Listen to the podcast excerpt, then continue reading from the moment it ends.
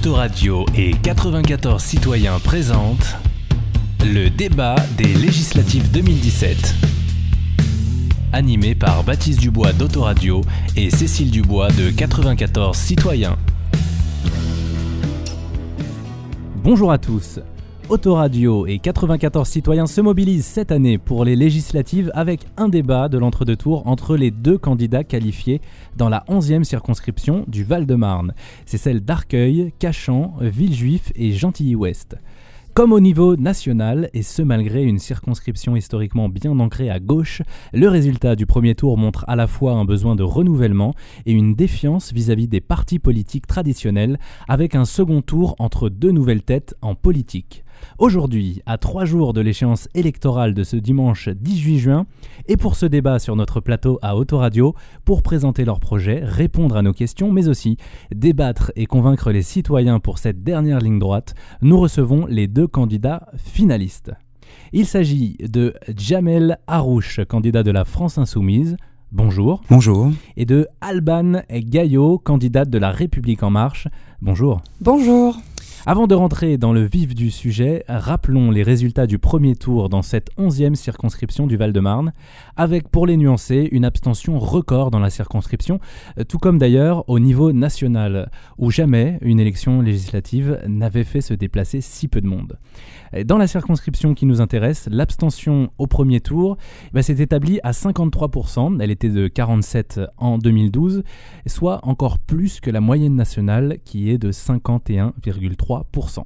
Une brève présentation des résultats des sept premiers candidats dans cette onzième circonscription du Val-de-Marne, avec en tête Madame Alban Gaillot avec 33,6% des voix. En deuxième position, Jamel Harouche avec 16,4% des voix. Suivi de Madame Audrey Gaudron des Républicains avec 10% des voix. Puis d'Hélène de Comarmont du PS avec 9% des voix. Euh, puis ensuite de Marianne Jaouan d'Europe Écologie Les Verts avec 9% des voix, puis de Catherine Dos Santos du Parti communiste français avec 8,8% des voix, puis de Alexandre Gabory du FN avec 6,6% des voix. Voilà pour la présentation des sept principaux euh, candidats. Le déroulement du débat, il se fera en six thèmes. Chaque candidat aura le même temps chronométré pour parler et on vous, on vous précisera à chaque fois le temps imparti à chaque thème. Et enfin, voici la liste des différents thèmes que nous évoquerons dans cette émission. La présentation des candidats, on passera ensuite au fonctionnement démocratique local, on parlera également de démocratie et de moralisation de la vie publique, on évoquera l'emploi et le développement économique, puis l'éducation et les solidarités, et enfin on terminera par une carte blanche et une conclusion. Alors pour commencer, nous allons euh, vous proposer de, vous présenter. Alors Jamel Arouche, vous avez 44 ans, vous êtes professeur de sciences économiques au lycée et à l'université. Vous êtes par ailleurs euh, co-responsable, enfin vous avez été co-responsable du parti de gauche du Val-de-Marne, parti que vous avez rejoint dès 2010. vous êtes actuellement candidat de la France insoumise. Alors quelles sont vos motivations pour être député en quoi votre, parcours va-t-il faire de vous un député compétent et utile Et puis, euh, question annexe, euh, dans quelle commission vous souhaiteriez siéger si vous êtes élu député dimanche Tout d'abord, merci. Radio, merci 94 citoyens. C'est important qu'on ait ce moment de débat, euh, de clarification politique, projet contre projet bon, on, nous a un peu euh, empêché d'avoir ce débat au deuxième tour de l'élection présidentielle. Aujourd'hui, euh, il est là dans beaucoup de circonscriptions et je pense que c'est important que nos concitoyens fassent euh, des choix raisonnés, en conscience, dimanche prochain. Alors en effet, moi je, suis villejuifois de naissance, j'y ai grandi, j'y ai vécu, j'y vis toujours, dans un quartier populaire d'ailleurs, où je suis très heureux d'ailleurs, avec ma femme et mes quatre enfants. Je suis un enfant d'immigration, un pur produit de la méritocratie euh, républicaine, de l'école. Je suis devenu enseignant et euh, voilà, je rends ce que la société euh, m'a donné. Et il est important pour moi aussi de m'engager dans la vie publique. C'est le cas depuis très très longtemps puisque j'ai d'abord commencé dans le milieu associatif, très jeune, l'aide aux devoirs, puis ensuite le travail de mémoire à travers une association qui s'appelle Villejuif en Mouvement. Et voilà, c'est tout naturellement que cet engagement euh, militant euh, ait trouvé un débouché dans, dans, le monde politique, parce que pour changer euh, le monde social, euh, il faut aussi s'engager politiquement. Et euh, je suis très heureux de représenter euh, la France insoumise aujourd'hui au second tour de l'élection législative, parce que je trouve que ce projet porté par Jean-Luc Mélenchon à la présidentielle, l'avenir en commun, est un projet utile, nécessaire et efficace pour euh, répondre aux urgences écologiques, sociales et démocratiques de notre pays. Merci. Alors Alban Gaillot, vous avez 45 ans, vous êtes responsable de la stratégie digitale d'un grand groupe de protection sociale et votre implication politique, elle date des élections municipales de 2014, date à laquelle vous avez euh, été directrice de campagne du, du candidat Philippe Vidal. Vous avez rejoint le mouvement En Marche il y a quelques mois. Quelles sont, euh, même question, quelles sont vos motivations pour, euh, pour euh, vous présenter à la députation et en quoi votre parcours va-t-il faire de vous une députée compétente, utile pour ses, pour ses concitoyens et euh, dans, quelle, dans quelle commission euh, euh, souhaiterez-vous siéger? Vous avez pas. J'ai pas répondu, à cette question. Vous pouvez répondre Mais après, je vais le faire d'ailleurs. après. Voilà. Si Ouais, vous avez une idée, c'est pas obligatoire. Ok. Tout d'abord, merci euh, pour l'organisation de ce débat. Effectivement, je crois que c'est nécessaire. Euh, la confrontation d'idées, la confrontation des projets est nécessaire. Je pense que les électeurs ont besoin. euh, effectivement de savoir, de comprendre pour voter intelligemment. Et puis je, merci, je remercie aussi les électeurs, les arcueillais et les arcueillaises, les cacha- les cachanais et les cachanaises, les gentiléens et gentiléennes et les vijuifois et vijuifoises qui m'ont porté au premier, au premier tour de ces législatives. Alors moi, effectivement, j'ai rejoint euh, la politique euh, effectivement en 2014. Euh, j'étais plutôt, déçue par l'offre politique en 2014, et c'est vrai que lorsque on a décidé de créer une liste citoyenne où le programme n'était pas fait par quelqu'un, mais fait par nous, dans une démarche de confrontation d'idées, effectivement, c'est là qu'est venu mon engagement politique. Mais mon engagement associatif est bien plus ancien, puisque effectivement, comme Monsieur Harouche, je suis vigifoise depuis J'y suis pas née, mais presque, euh, depuis 1976. Euh, mon engagement citoyen, il, euh, est émergé assez rapidement aux parents d'élèves, mais aussi dans les associations de théâtre. J'ai une compagnie de théâtre amateur. J'étais présidente des parents d'élèves pendant de nombreuses années. J'ai d'autres engagements associatifs. Euh, effectivement, mon engagement euh, politique vient de 2014. Et quand En Marche a créé son mouvement, euh, ça a reflété la même démarche en fait que Vigilus Notre Ville. Et c'était une démarche citoyenne, partagée, collaborative. Et c'est ça qui m'a plu dans le mouvement.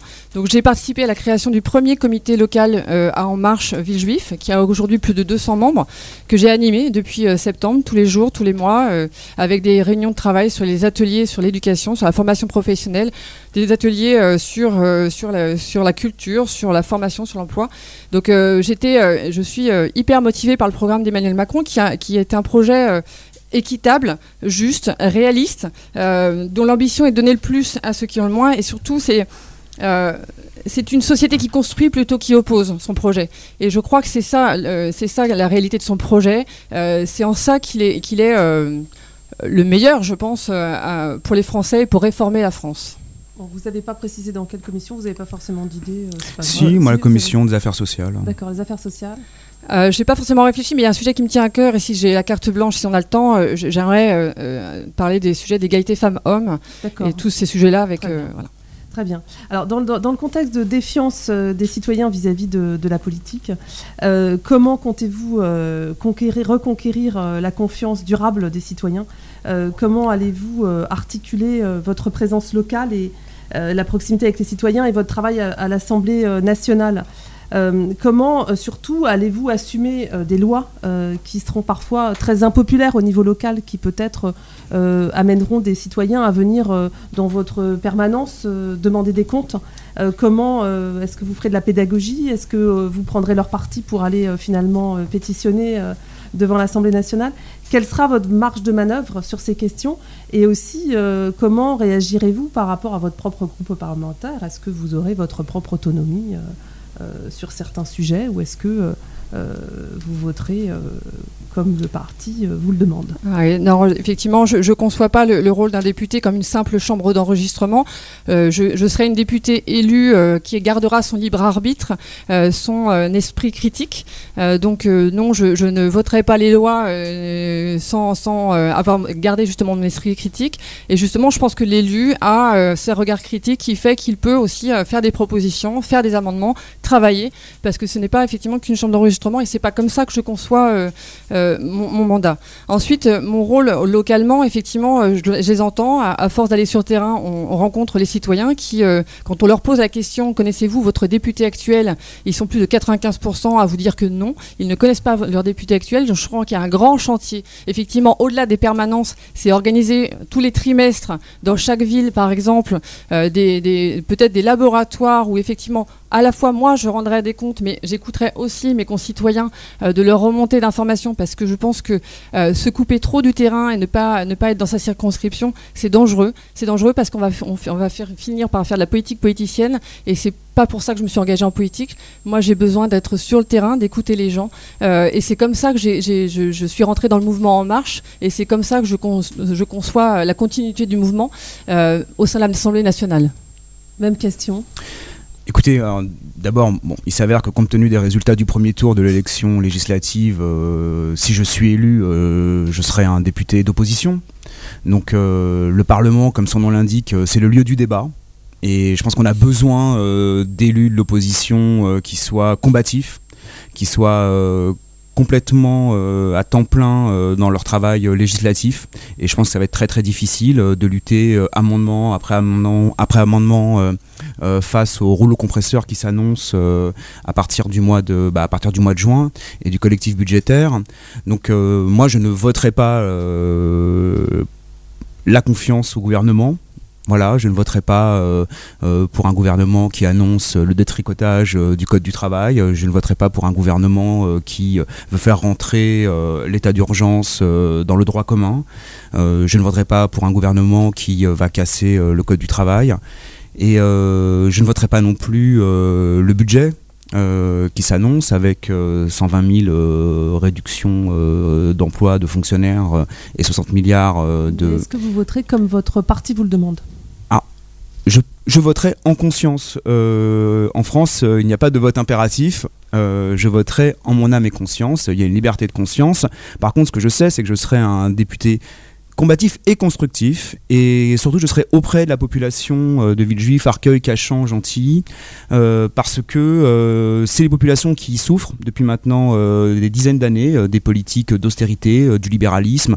Et j'entends beaucoup, beaucoup, moi, de, de, de concitoyens qui sont inquiets qui sont inquiets de ce qui s'annonce et euh, je veux qu'ils sachent aujourd'hui que euh, s'ils m'élisent, je serai euh, auprès d'eux dans leur lutte et je porterai leur voix à l'Assemblée nationale. C'est comme ça que je conçois mon mandat parce que c'est pas une fonction comme les autres, hein, celle de député. Hein, on est représentant de la nation et je serai avec eux, auprès d'eux, je porterai leur voix à l'Assemblée. Ça, c'est, ils doivent l'entendre. ils peuvent me faire confiance pour cela. Au niveau un peu plus global, je regarde le temps, c'est bien, vous êtes à peu près euh, calé au niveau, au niveau du timing tous les deux. Au niveau plus global, les sujets de renouvellement démocratique, de moralisation de la vie euh, publique, ces, sujets ont émaillé la vie politique de ces derniers mois, que ce soit la définition de nouvelles instances démocratiques censées améliorer la représentativité ou de la défiance des Français vis-à-vis des, des, politiques. On pense aux, affaires de conflits d'intérêts récentes euh, dont tout le monde a entendu parler. Quelle est votre position pour améliorer la démocratie et la moralisation publique globalement dans notre pays alors, comme vous le savez sans doute, euh, dans le projet euh, L'avenir en commun, euh, nous souhaitions répondre aux urgences démocratiques, et on l'a bien vu encore dimanche dernier avec la défection de plus de la moitié des électeurs hein, qui ne se sont pas déplacés. ce que nous voulions faire, ce que nous proposions au moment de l'élection présidentielle, c'est de passer à une sixième république par la convocation d'une euh, assemblée constituante. Là aussi pour redonner la parole au peuple. Nous ne sommes plus en 1958. Hein, euh, euh, la population française a changé. Elle est plus éduquée, mieux informée. Elle comprend davantage les enjeux démocratiques. Et parmi nos propositions pour renforcer la démocratie, nous voulions, certes, limiter les mandats, le cumul des mandats et notamment le cumul de mandats dans le temps c'est important aussi que euh, la politique soit un moment dans la vie d'un homme, d'une femme, et qu'ensuite on puisse retrouver euh, euh, une vie normale, voilà, pour pas se couper des réalités euh, sociales. Euh, mais il s'agit aussi, euh, il s'agissait aussi pour nous de proposer la révocation des élus en cours de mandat, parce que aller conquérir les voix de nos concitoyens c'est une chose, mais ne pas respecter la parole donnée au moment de l'élection c'en est une autre. Et comme cela existe dans certains États américains, notamment des États-Unis, nous proposions la révocation, voilà, la possibilité de révoquer les élus en cours de mandat. Bien entendu, lutter contre les conflits d'intérêts. Je pense qu'on vit dans un pays où euh, aujourd'hui il y a un, grand absent dans le débat, euh, un grand silencieux, c'est le Medef et ses représentants. Je pense qu'on a, voilà, il y a un vrai danger aujourd'hui hein, euh, de connivence entre le, pouvoir politique et le pouvoir économique. on sent bien que ce que le gouvernement avance, c'est d'abord et avant tout les propositions du Medef. Et nous, nous sommes définitivement du côté des salariés, des fonctionnaires euh, des petits retraités, enfin ceux qui vivent avec de petites pensions. Et euh, donc voilà, il faut séparer euh, l'État du MEDEF. Et ça, ce sera aussi notre rôle à nous d'être extrêmement vigilants demain dans l'opposition. Enfin, la fraude fiscale. Euh, pour moi, euh, réformer les institutions, c'est euh, lutter efficacement contre la fraude fiscale. Aujourd'hui, on nous parle du trou de la Sécu, on nous parle du déficit budgétaire, mais il faut savoir que 20 milliards, aujourd'hui, il y a 20 milliards de fraude à la, aux cotisations sociales dans ce pays, et on a estimé, hein, c'est le rapport Boquet au Sénat, qu'il y a entre 60 et 80 milliards de, de fraude fiscale. Et je pense qu'il n'y a pas de démocratie qui puisse fonctionner sans que bah, tout à chacun puisse consentir euh, à l'impôt. D'accord. Merci Jamel Rouge donc pour la, France insoumise. Même question à Alban Gaillot euh, de la République en marche. Euh, démocratie et moralisation publique dans notre pays au niveau global. Oui, je crois que le, euh, gouvernement a déjà euh, entamé des, justement des, des, projets de la moralisation de la, vie euh, publique, hein, et déjà des grandes avancées sur le sujet. Alors je partage effectivement le constat hein, de M. Harouche, le diagnostic, et effectivement je le partage. pas forcément les solutions. Je, je, ne crois pas à la sixième République. Je ne crois pas aux, élus tirés au sort. Je suis une députée, je serai une députée élue qui assurait son mandat. je pense qu'il y a des solutions effectivement de moralisation de la vie publique qui sont intéressantes notamment euh, euh, effectivement les conflits d'intérêts et euh, notamment ne pas pouvoir embaucher un attaché parlementaire qui est de sa famille. aussi, je crois qu'il y a une mesure intéressante qui a été proposée par Dosière, qui est la, suppression de la réserve parlementaire, qui a des avantages, hein, mais en même temps des inconvénients. des avantages parce qu'effectivement, ça favorisait les associations, ça favoriser des associations qui n'avaient pas de fonds publics, mais aujourd'hui, on se rend compte que ça favorise aussi le clientélisme. Donc, je pense qu'aujourd'hui, il y a important euh, de, revoir et supprimer cette réserve parlementaire, mais trouver un mécanisme pour que les, collectivités locales aient euh, effectivement euh, ces réserves d'argent qui, effectivement, pour elles, elles comptaient parfois dessus. Donc en termes de moralisation, oui, il y a des grands chantiers, notamment sur le conflit d'intérêt. Je crois qu'il aussi, il faut, il faut avancer sur ces sujets-là. je suis entièrement d'accord. Très bien, on va passer maintenant au thème de l'emploi et du développement économique. On sait combien l'emploi est une des priorités des Français et forcément aussi le grand défi du territoire dans lequel vous vous présentez.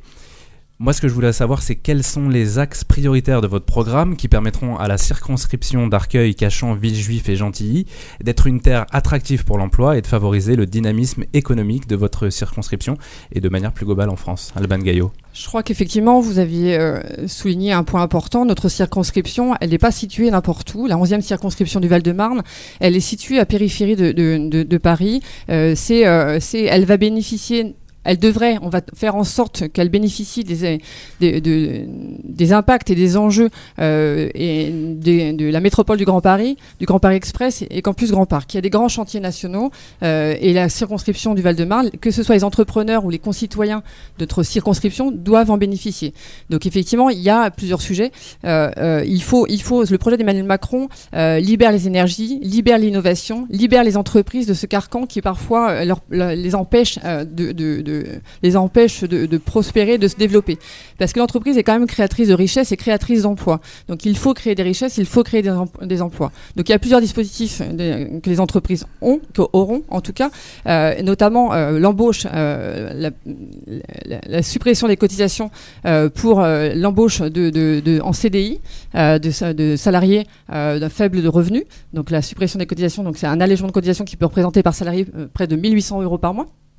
A des dispositifs comme ça. Et puis surtout aussi la création d'emplois francs. On a quand même des zones prioritaires, on en a sept qui peuvent être concernées sur la circonscription. Les emplois francs assoupli parce qu'aujourd'hui le carcan de, des emplois francs est trop complexe. Elle ne permet pas aux entreprises. Euh, Qu'est-ce que c'est qu'un emploi franc Oui, c'est des emplois aidés. Donc euh, du coup, elles pourraient, euh, lorsqu'elles embauchent un, un, habitant de la circonscription, une entreprise embauche un habitant de la circonscription, elle reçoit une prime à l'embauche qui est qui s'élève à peu près 15 000 euros sur trois ans dans le projet d'Emmanuel Macron. Jusqu'à présent, c'était seules les entreprises à circonscription qui pouvaient, de la zone prioritaire, qui pouvaient embaucher, qui pouvaient bénéficier de ces emplois francs. il veut réformer, Emmanuel Macron veut réformer cela en disant effectivement que des entreprises qui sont en dehors de ces zones prioritaires puissent embaucher les personnes de, de, la zone prioritaire. Donc ces dispositifs-là sont intéressants et permettront, elles, d'embaucher plus massivement. Jamel Larouche, même question. Un président jeune, de vieilles recettes, ça fait une trentaine d'années qu'on fait la même chose, euh, baisser le coût du travail en espérant que ça va permettre de relancer l'emploi. Euh, on voit bien euh, quels sont les résultats. déjà, Alain Juppé en 95 avait mis en place ces fameuses zones franches et on a bien vu, voilà, avec quels effets cela a été, enfin, de quelle façon ça a été efficace. Non, moi je pense que notre circonscription est attractive. Euh, voilà, nous allons bénéficier euh, aujourd'hui euh, bah, du Grand Paris avec des transports nouveaux. donc l'attractivité, elle est là. Nous, sommes intégrés dans une dans une mégalopole, hein, voilà, qui est un, grand pôle économique européen. Paris et sa région. Donc les difficultés ne se trouvent pas, à mon avis, là. Euh, le chômage a d'autres causes euh, et les vieilles recettes, hein, celles qui consistent à baisser les cotisations sociales, c'est-à-dire euh, appauvrir la protection sociale, parce que si on baisse les cotisations sociales, de deux choses l'une, soit on trouve de nouvelles sources de financement pour les prestations sociales, et dans ce cas-là, on, on, fiscalise et ce sont les ménages qui payent, ou alors on baisse les prestations sociales. Et dans ce cas-là, il faut nous dire quelles prestations sociales on baisse. Voilà. Est-ce qu'on touche les allocations chômage? Est-ce qu'on touche les remboursements maladie? Est-ce qu'on vise euh, les pensions de retraite? Bon, et euh, voilà, est-ce qu'on remet en cause euh, la gratuité des soins à l'hôpital? Ce sont de vraies questions. pour notre part, à la France Insoumise, on pense que pour relancer l'emploi, il faut, il fallait, ou il faut toujours, hein, puisque c'est d'actualité, relancer l'activité. Ce dont souffrent les entreprises, c'est d'un manque de débouchés. Et donc, euh, dans le programme euh, L'avenir en commun, nous proposions une relance de l'activité euh, en injectant 100 milliards d'investissements nouveaux, 100 milliards d'investissements nouveaux dans les domaines utiles. Dans, par exemple, la transition euh, écologique et énergétique.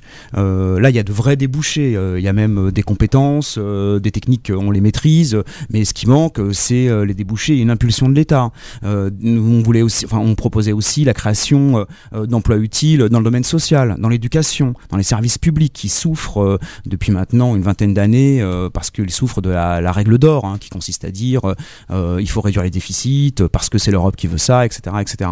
Donc voilà, pour nous, la la baisse des cotisations sociales euh, ou les impôts euh, pour euh, réduire le chômage, c'est ni plus ni moins à l'arrivée augmenter le taux de marge des entreprises et les dividendes des actionnaires, puisque les entreprises, quand elles n'ont pas de débouchés, eh elles n'investissent pas et elles sont sous la pression des actionnaires et donc elles sont obligées euh, de redistribuer sous forme de dividendes. Voilà, on l'a bien vu. Euh, bah, d'ailleurs, Emmanuel Macron était à l'époque le conseiller économique euh, de, de François Hollande à l'Élysée. On l'a bien vu avec le choc de compétitivité, avec le CICE, 40 milliards d'euros par an, d'accord.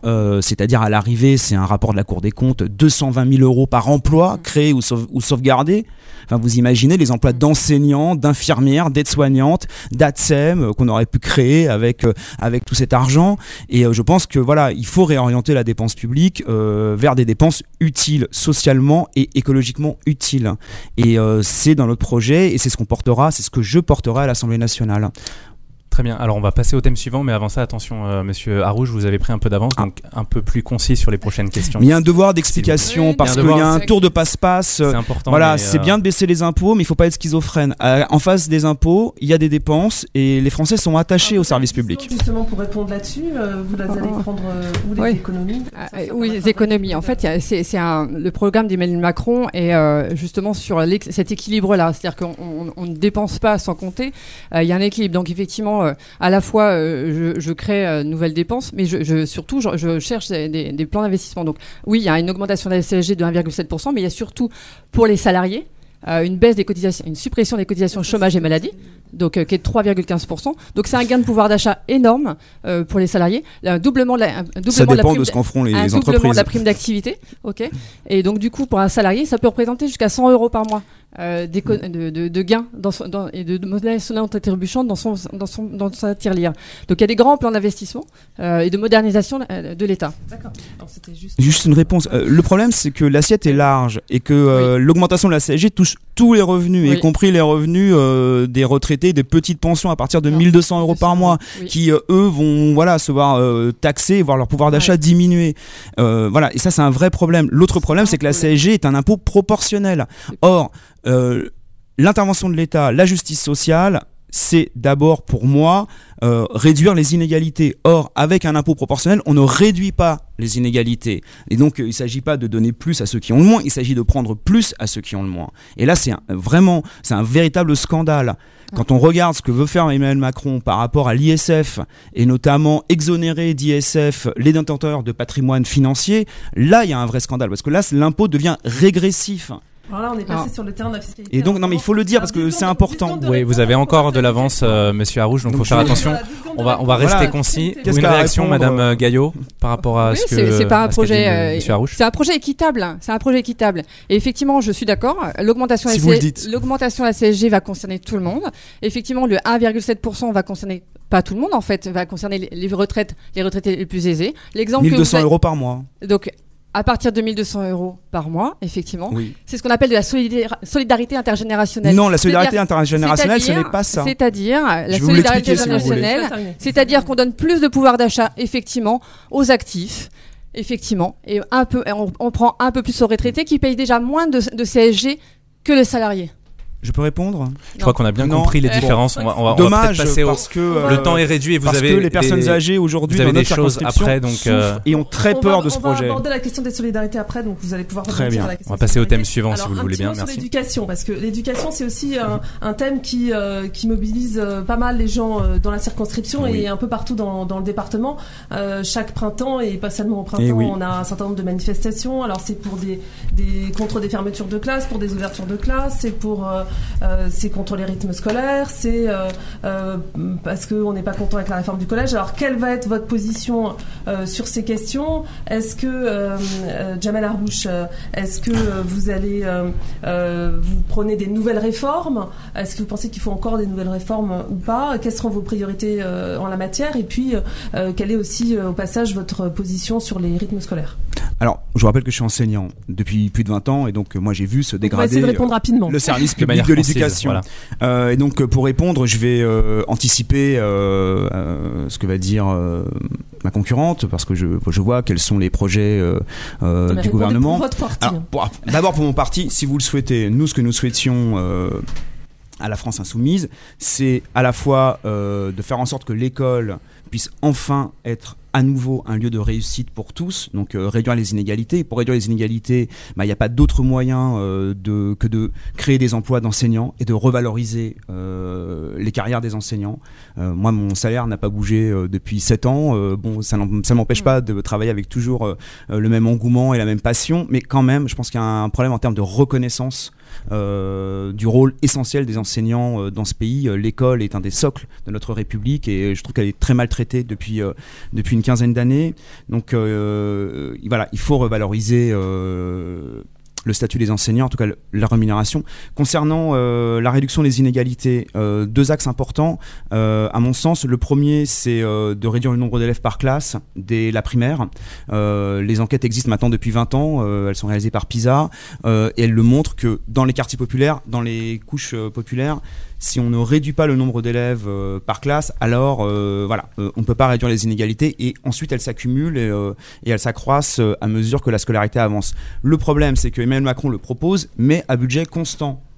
Et c'est un véritable souci. je lisais tout à l'heure dans la presse que ça pose des problèmes, notamment à Marseille, des problèmes de locaux.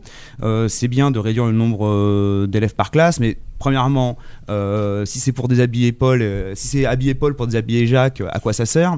Euh, C'est-à-dire que si ça se traduit par un accroissement du nombre d'élèves dans les autres classes, celles qui ne sont pas dans les écoles REP+, bah, ça va dégrader la scolarité des élèves qui sont dans les écoles voisines. donc ça c'est un problème. Et puis un problème de locaux aussi. dédoubler les classes, c'est bien, mais où est-ce qu'on met les classes et les élèves? Et je rappelle qu'il existe déjà un dispositif, hein, plus de maîtres que de classe qui fonctionne plutôt bien et qui, à mon avis, doit être développé. mais je répète, on ne peut pas améliorer le service public d'éducation sans créer des emplois d'enseignants. Et on ne peut pas le faire à budget constant. Euh, où allez-vous euh, trouver euh, les, enseignants position sur les rythmes scolaires. Alors sur les rythmes scolaires, moi j'étais contre la réforme qui consistait à euh, modifier euh, euh, ville par ville les rythmes scolaires. Aujourd'hui, on voit bien qu'il y a une poussée dans certaines villes qui visent notamment des parents, de certains parents des catégories supérieures qui souhaitent revenir à la journée, à la semaine de 4 jours. moi, j'aimais bien la semaine de 4 jours et demi avec le samedi matin parce que le mercredi, il y a une coupure. il faut que les, les enfants puissent respirer, se reposer, avoir des activités périscolaires. Et euh, le samedi matin, c'était bien. Et je, c'est une parole d'enseignant parce que le samedi matin, on, dans les classes, c'est beaucoup plus détendu.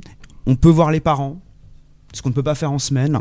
Et euh, voilà, moi je trouve que euh, revenir à 4 jours, ça risque de détériorer les apprentissages pour les enfants. Merci Jamel Larouche. Je me fais un petit peu mettre du temps. Vous avez plus de 5 minutes, presque 5 minutes d'avance. On va passer la, la, parole à, à Madame Gaillot la République en marche. Une fois, je partage euh, le diagnostic euh, fait euh, par Monsieur Harouche. Effectivement, l'école est un enjeu premier et le premier des combats à mener. Et ça, c'est dès les petites classes. c'est aujourd'hui, effectivement, dans le programme d'Emmanuel Macron, il y a un premier objectif. Hein. Monsieur Harouche l'a rappelé, c'est dédoubler dans les zones d'éducation, les REP et les REP+, les anciennes ZEP d'éducation prioritaire, les classes de CP CE1 pour limiter à 12 élèves par classe. Donc ça, c'est un objectif euh, premier. Euh, donc parce qu'effectivement, il faut mettre le paquet, euh, comme on pourrait dire, sur ces premiers apprentissages, parce qu'on sait que si, si ces apprentissages se passent dans des plus mauvaises conditions, on traînera ça plus, plus longtemps. Ensuite, il y a d'autres objectifs. Il y a aussi, aujourd'hui, on se rend compte que une fois qu'on a passé la primaire, le collège, c'est un peu, ben, on se débrouille un peu tout seul, et l'inégalité, elle continue au collège. Donc je crois que réinstaurer euh, les études euh, dans les collèges euh, pour tous, c'est une mesure qui me semble très intéressante et que je souhaiterais défendre au sein de ma circonscription. Mais avec quels moyens, Madame Gaillot? Plus d'enseignants Plus, d'enseignants également, plus d'enseignants également, effectivement. Y a les enseignants, donc effectivement, il y a un plan de, Mais vous baissez les dépenses de 60 milliards. où est-ce que vous, où est-ce que vous tapez alors Et donc il y a effectivement un recrutement de 4 à, 4 à 5 000 enseignants par an. Par ailleurs, il y a une mesure aussi qui, qui m'est chère, euh, c'est euh, la situation des, enfants, des élèves euh, en, situation de handicap. Aujourd'hui, ils peuvent bénéficier de, ce qu'on appelle un auxiliaire de vie scolaire. L'auxiliaire de vie scolaire, c'est un statut qui est aujourd'hui totalement précaire. Les personnes ne sont pas formées et les enfants qui ont besoin de ces, auxiliaires de vie scolaire ne peuvent pas toujours en bénéficier et donc sont sortis du système scolaire. je suis pour un, programme de l'inclusion et je suis pour que tous les enfants puissent bénéficier de l'éducation nationale, comme euh, qu'il soit, quel que soit leur handicap. Donc je, défendrai aussi cette mesure-là euh, d'AVS, de revalorisation du statut de l'AVS. Merci. On passe sur les rythmes scolaires. Euh, ah, sur les rythmes scolaires, alors je rejoins euh, pour être. Alors, je, je suis pas enseignante, mais moi j'ai été parent d'élèves longtemps, et euh, c'est vrai que j'ai vécu cette voilà, j'ai vécu cette, cette ce changement de rythme scolaire, et c'est vrai qu'en tant que parent d'élèves, il y a quelque chose qui était bien avec le samedi. C'est le moment où on pouvait aussi rencontrer les enseignants et rentrer dans l'école. Et moi, j'ai participé mmh. parfois parce que mon métier, mon métier fait que j'ai participé à animer plusieurs ateliers informatiques le samedi matin avec les élèves, et c'était le seul moyen, le moment que j'avais. Donc c'est vrai que euh, je n'ai aucune euh, analyse pédagogique sur savoir ce qui est le mieux, si c'est le mercredi matin ou le samedi matin. Par contre, j'entends les parents qui me disent que euh, les cinq jours d'affilée, c'est très long. Mmh. donc, je pense qu'il faut vraiment analyser, voir ce qui est analyser vraiment et pas que pas sur des théories psychanalytiques. Voilà, je pense que c'est important. Merci. On passe en transition au thème suivant, Alban Gaillot de La République En Marche, les solidarités. Dans un territoire où bon nombre de personnes vivent dans la précarité, quel levier comptez-vous utiliser pour améliorer la situation des habitants de votre circonscription? En d'autres termes, quelles sont vos priorités pour les secteurs du social et de la solidarité? Alors effectivement, la, solidarité, c'est un enjeu... Euh, comme beaucoup, mais un enjeu fort, et notamment pour notre circonscription, quand on entend euh, nos citoyens dans cette circonscription, ils sont euh, ils sont démunis, euh, parfois euh, vraiment euh, enfin, ils, attendent vraiment des politiques que l'on réponde de, manière concrète. Donc il y a plusieurs mesures euh, concrètes. Tout à l'heure, j'ai parlé de mesures sur le pouvoir d'achat. Effectivement, euh, faire gagner quelqu'un 100 euros de plus par mois quand il est au SMIC, euh, c'est important. une mesure, la suppression de la taxe d'habitation pour 80% des ménages, qui est un impôt totalement injuste, ça fait preuve de solidarité. et puis revalorisation des minimums sociaux, qui sont la revalorisation du minimum vieillesse de 100 euros et la revalorisation de la location adulte handicapé de 100 euros également. Je crois que ça c'est là aussi des mesures euh, qui, euh, euh, qui permettent un gain en pouvoir d'achat, qui, peuvent redonner confiance à ces ménages. je crois qu'aujourd'hui, il faut, des actions concrètes envers eux. Alors après, il y, y a, plein de mesures aussi. On n'a pas parlé de logement, mais je crois que c'est important. Ça fait partie aussi l'accès au logement. Euh, aujourd'hui, on n'en parle pas assez. Aujourd'hui, il y avait une vraie problématique de pouvoir se loger. Donc Emmanuel Macron a dans son programme plusieurs points sur le logement, euh, notamment sur l'attribution des logements sociaux avec des critères objectifs, transparents. Je pense qu'aujourd'hui, avoir accès au logement pour tous et par tous et des dispositifs d'accès. pas alors alors on n'en construit pas. On construit justement, euh, si vous avez raison, euh, Monsieur Harouche, de me le rappeler. Euh, il c'est important quand même. vous, de, me le rappeler. c'est dans son programme effectivement, il, il a, il a ce qu'on appelle un choc d'offres. Effectivement, il faut démultiplier l'offre. Il faut avoir plus d'offres pour que les gens puissent se loger, euh, plus de transparence dans l'attribution des logements sociaux et des dispositifs d'accès au logement, et notamment, je pense, aux, sans, sans, domicile fixe qui aujourd'hui euh, ne peuvent pas se loger parce qu'ils n'ont pas d'adresse, et donc création d'un service public euh, réalisé et tenu par, la Poste qui office de, de, de, de, de service public de domiciliation. Merci. les, pour se loger, c'est ça? Oui. Merci à On n'a pas d'adresse. Euh. Jamel Larouche, euh, même question de la, Jamel Larouche de la France Insoumise. Quelles sont vos priorités pour les secteurs du social euh, et de la solidarité Sur les questions de, solidarité, d'abord, on ne peut pas se satisfaire de vivre dans un pays où il y a plus de 9 millions de personnes qui vivent en dessous du seuil de pauvreté, 14% de la population, et la pauvreté est aussi bien présente dans notre circonscription. Et euh, effectivement, à la France Insoumise, on proposait euh, euh, bah, d'augmenter tous les minima sociaux au niveau du seuil de pauvreté, c'est-à-dire voilà 1000 euros aujourd'hui, parce qu'on ne peut pas vivre dignement, et c'est important, la dignité, quand on n'a plus rien, lorsqu'on vit avec le RSA aujourd'hui, ou effectivement, ça a été dit, avec des, les minimums vieillesse ou, une allocation adulte handicapé insuffisante pour répondre aux besoins. Euh, très rapidement, 30 secondes en 30 secondes. 30 secondes, c'est aussi, la lutte, contre les, c'est aussi la lutte contre les inégalités, d'abord les inégalités salariales. Nous, on proposait l'augmentation immédiate de 173, 173 euros par mois du SMIC. Euh, il ne faut pas oublier que les cotisations sociales, c'est du salaire différé et baisser les cotisations sociales, euh, bah, c'est une baisse des salaires, qu'on le veuille ou non, parce que c'est une baisse des prestations à l'arrivée.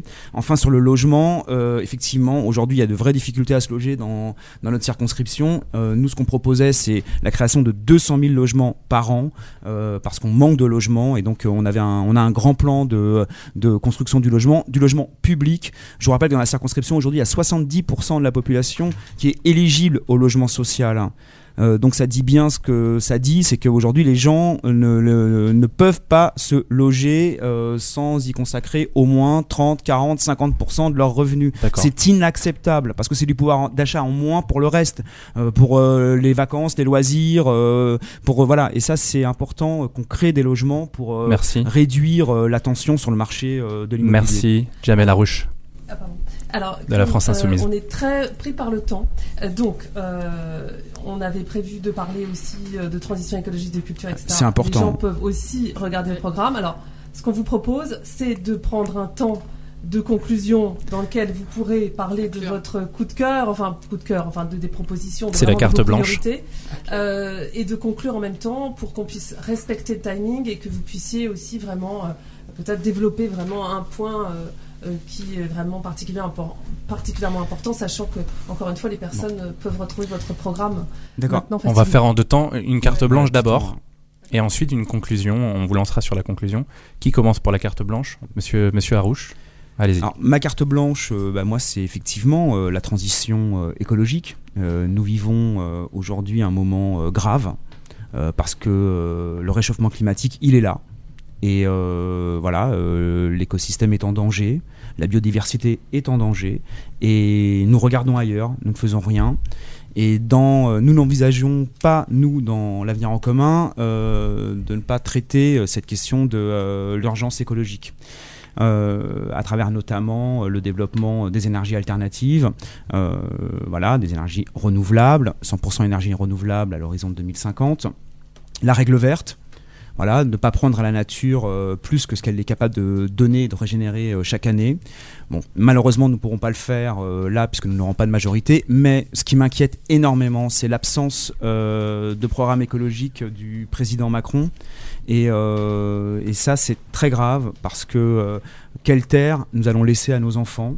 C'est notre responsabilité, hein, euh, à nous, adultes, de ne pas se satisfaire du présent, mais aussi de préparer cette transition écologique. Carte blanche d'Alban Gaillot je ne peux pas répondre. Bah, répondez en même temps. Oui, juste, euh, il y a quand même un plan d'investissement de 15 milliards euh, sur la transition énergétique. Notre ministre Nicolas Hulot, euh, je pense. C'est pas le Premier ministre. Votre Premier ministre, c'est l'ancien lobbyiste d'Areva. donc, il y a un plan, il y a un plan, un, plusieurs axes. Je vais juste dire mes axes sortir des énergies fossiles, avoir, une, avoir un mix énergétique équilibré, et puis aussi protéger la santé et l'environnement de nos concitoyens. Donc, il y a plusieurs axes que vous pourrez retrouver dans, dans le programme. juste une question. Qu'est-ce que vous allez faire des 18 centrales nucléaires qui arrivent en fin de vie à la fin d'ici la fin du quinquennat. Donc je vais passer à ma carte blanche. Je vais passer ma carte blanche. Ma carte blanche, euh, je, vais la faire sur un sujet qui m'est cher. Euh, j'ai créé, dans, le cadre de En Marche, j'ai créé Elle Marche 94. C'est un groupe de réflexion sur les sujets d'égalité femmes-hommes, de violence sexuelle, de violence conjugale, de harcèlement de rue. Et je, je, je, voilà, moi ce sujet-là et le fait que le, notre président de la République ait décidé d'en faire une grande cause nationale est un sujet euh, important pour moi et sur lequel je vais travailler parce que effectivement il y a beaucoup de choses à faire et euh, il y a beaucoup euh, à la fois pour pour réduire les inégalités, à la fois dans le monde du travail, faire revenir les femmes au travail parce qu'effectivement aujourd'hui dans les mesures concrètes pour faire revenir les femmes au travail et pour cette plus d'égalité, il y a une, une, idée assez assez intéressante qui est le congé de maternité unique et garanti pour toutes, euh, quel que soit leur statut. Aujourd'hui, quand vous êtes salarié, indépendante, intermittente, intérimaire ou autre, vous n'avez pas du tout le même congé de maternité. Je, pour mémoire, euh, une indépendante a minimum 44 jours, alors qu'une salariée a 56 jours au minimum. Donc on alignera sur le régime le plus avantageux. Donc je crois qu'aujourd'hui, il y a des mesures importantes il y a aussi dans, les entreprises aussi dénoncer les, grandes entreprises qui ne, qui ne euh, n'appliquent pas, qui n'ont pas une politique favorable et égalitaire en, termes de, salaire et aussi de pratiques RH envers les femmes, mais aussi euh, euh, et c'est des pratiques qu'on appelle le name and shame, c'est-à-dire qu'on rend public, ça se passe aussi au Canada et aux États-Unis, on rend public les, les mauvaises pratiques de ces grandes entreprises. Voilà, en deux minutes, c'est à peu près. C'est bien. Alors comme euh, Jamel Harouche, vous avez toujours de l'avance. pour la conclusion, on va, on, va, on va faire 1 minute 30 euh, pour vous et on fera pour euh, Madame Gaillot 2 minutes. Comme ça, ça rééquilibrera les choses. Il y aura un, peu d'avance pour Jamel Harouche, mais si c'est OK pour vous, Alban Gaillot, l'avance. Voilà, donc qui, pour la conclusion au début euh, vous avez commencé, donc je crois que c'est Alban qui, terminera. Qui terminera. Donc, donc c'est à vous de commencer. C'est à moi de commencer. Votre conclusion, donc c'est en, en, une question, c'est voter pour vous et vous avoir comme député. Pourquoi est-ce le bon choix? Jamel Rouge de la France Insoumise. Alors, pourquoi est-ce que c'est le bon choix? C'est d'abord le bon choix parce que euh, moi, contrairement au candidat de la République en marche, lorsque je me suis présenté devant euh, les électeurs, euh, ben, j'avais un programme qui était là, qui s'appelle l'avenir en commun, qui est public, et les choses étaient claires dès le départ. Quand je vois euh, le tract de ma concurrente, euh, voilà, c'est très bien, il y a les cinq mesures, euh, bravo. Mais ce que je ne vois pas, c'est la remise en cause du code du travail, la casse du code du travail qui s'annonce. et je pense qu'il ne faut pas mentir à nos concitoyens. Demain, une majorité écrasante en marche, qui votera comme un seul homme tout ce que proposera le président Macron, il est fort à craindre que pour le monde du travail, que la situation va se dégrader. Euh, autre euh, problème euh, pour moi quand je regarde ce tract, c'est l'absence de la décision, enfin l'absence de proposition qui vise à faire entrer dans le droit commun, euh, de banaliser dans le droit commun euh, l'état d'urgence. Or, là, il y a une véritable remise en cause euh, voilà, des institutions démocratiques dans ce pays, de la séparation des pouvoirs. Euh, puisque euh, jusqu'à présent c'était le juge judiciaire euh, qui décidait. Et donc ça, ça m'inquiète. Alors, je, juste pour conclure, voilà, ce qui m'inquiète, c'est cette duplicité. Très vite. Et je tiens à dire que si j'appelle les électeurs, les abstentionnistes à voter pour moi dimanche, parce que ils auront besoin à l'Assemblée nationale d'une opposition combative et constructive. Merci. et de représentants qui Merci, ressemble à la population de la circonscription. Merci, votre temps est écoulé. Alban Gaillot, même question. Votez pour vous, pour votre conclusion, et vous avoir comme député. Pourquoi est-ce le bon choix, Alban Gaillot, de La République En Marche? Déjà, je vous remercie pour ce, la qualité de ce débat et ces échanges. Euh, je, je, serai, comme je l'ai dit au début, hein, je serai une, une députée attentive, vigilante, euh, et je n'appliquerai pas euh, comme une chambre d'enregistrement euh, tout ce que me dirait mon, président ou mon parti ou mouvement. Une députée, c'est une élue du peuple, des citoyens, des citoyens qui, l'ont élue. Donc aujourd'hui, l'abstention, elle est élevée. Donc je, fais un appel à toutes ces personnes qui, qui ont voté pour le président Emmanuel Macron de se mobiliser dimanche prochain pour, pour donner une belle majorité constructive, attentive, vigilante. Sont, nous, nous, sommes des députés pluriel à l'intérieur de ce programme. Donc euh, oui, Monsieur Arouche, vous n'avez pas. Donc il y aura des frondeurs déjà. Vous n'avez pas, vous n'avez pas euh, euh, effectivement lu tout le programme d'Emmanuel Macron. Alors je vais vous juste, je, vais juste vous expliquer. Effectivement, c'est pas cette feuille-là. Attentivement. C'est pas cette feuille-là. Ce programme d'Emmanuel Macron, à la différence du, du, du programme de, de Monsieur Mélenchon, euh, il a été co-construit par plus de, de plusieurs milliers de personnes pendant un an. Il a été co-construit et validé même par les associations. Et donc, Laissez-la finir peut-être sa conclusion, s'il vous plaît, Monsieur Arouche. C'est une démarche de démocratie participative. Euh, il est le fruit de réflexion, d'opposition d'idées, de construction. Donc aujourd'hui, moi j'en appelle à tous les électeurs. Euh, oui, euh, il faut faire, il faut inscrire cette circonscription, cette onzième circonscription du Val-de-Marne dans la belle dynamique que c'est qu'est cette majorité présidentielle de ce programme gouvernemental. Il faut aller voter. Merci oui, aller voter pour résister au pouvoir absolu du président Macron. Merci monsieur. Citoyens du monde, partisans d'un monde euh, sans d'avoir accepté notre invitation. Radio, la radio que j'écoute à Paris. C'était organisation Autoradio et 84 citoyens. Bonne journée à vous et bon courage pour dimanche. Citoyens du monde, partisans d'un monde sans frontières. Radio, the radio to listen in the world. 2017.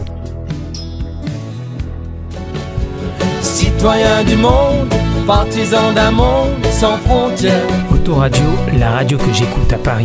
Oh, Autoradio, the radio to listen in San Francisco. Oh, Autoradio, the radio to listen in Taiwan. Citoyens du monde, partisans d'un monde sans frontières. Autoradio, the radio to listen in the world.